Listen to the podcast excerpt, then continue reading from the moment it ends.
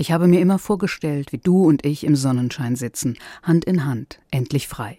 Wir sprachen von all den Orten, an die wir gehen würden, wenn wir könnten. So beginnt ein Text in der weißen Kachel, die sich nach dem Klick auf den schwarzen Pin öffnet, welcher wiederum in der nördlichen Stadt Schabalia im Gazastreifen vermerkt ist. Doch jetzt bist du fort.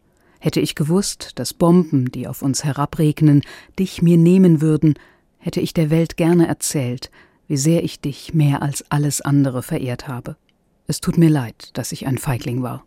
Es sind bisher unerzählte queere Geschichten abseits des heteronormativen Lebens wie diese, die auf dem in rosa gehaltenen interaktiven Atlas Queering the Map gepostet werden können.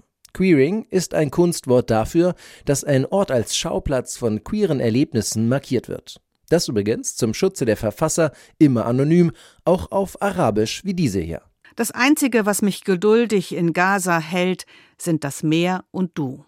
Nicht nur queere Personen im Gazastreifen kennen Gewaltandrohung, Diskriminierung und die Angst vor einem Leben im Widerspruch zu sozialen und religiösen Normen. Eine Person im Iran wünscht sich zum Beispiel das Recht, glücklich zu sein. Eine in Saudi-Arabien schrieb, wie schwierig es ist, non-binär zu sein und dort zu leben. Und eine im für Homosexuelle lebensgefährlichen Uganda erzählt, dass Freunde sie nun wegen ihres Coming-outs ablehnen. Queering the Map kann diesen Stimmen ein Gehör verschaffen, ein Ventil sein, ihnen Trost und Solidarität bieten, die in der realen Welt dort schwer zu finden sind. Sie ist eine von der LGBTQ2IA Community getriebene Plattform, die deren Erfahrungen Raum und einen digitalen Ort gibt und diese auch im Netz und auf der Karte festhält. Das sagt Lucas Larochelle, ein non-binärer Designer und Forscher, der die Plattform 2017 in Montreal im Rahmen eines Uni-Projekts gegründet hat.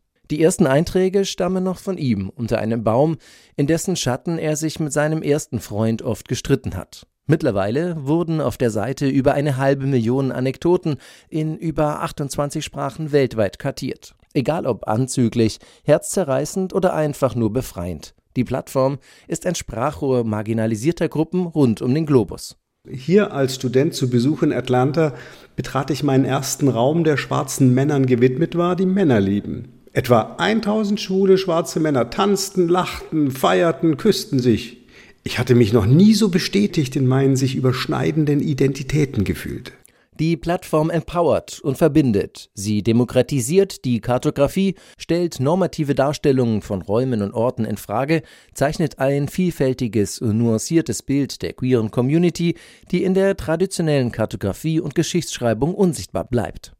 Participants tag anywhere from park benches to the middle of the ocean. Nutzer schreiben hier von Parkbänken bis mitten im Ozean, um queere Geschichten und sich entfaltende Realitäten zu bewahren. Von kollektiven Aktionen bis zur Geschichte des Coming-outs, Begegnungen mit Gewalt bis hin zu Momenten rauschender Liebe fungiert Queering the Map als lebendiges Archiv des queeren Lebens weltweit. Queering the Map ermöglicht es auch Personen außerhalb der Community, die Welt durch die Augen von queeren Personen zu sehen, und das ist vielleicht das Wichtigste daran.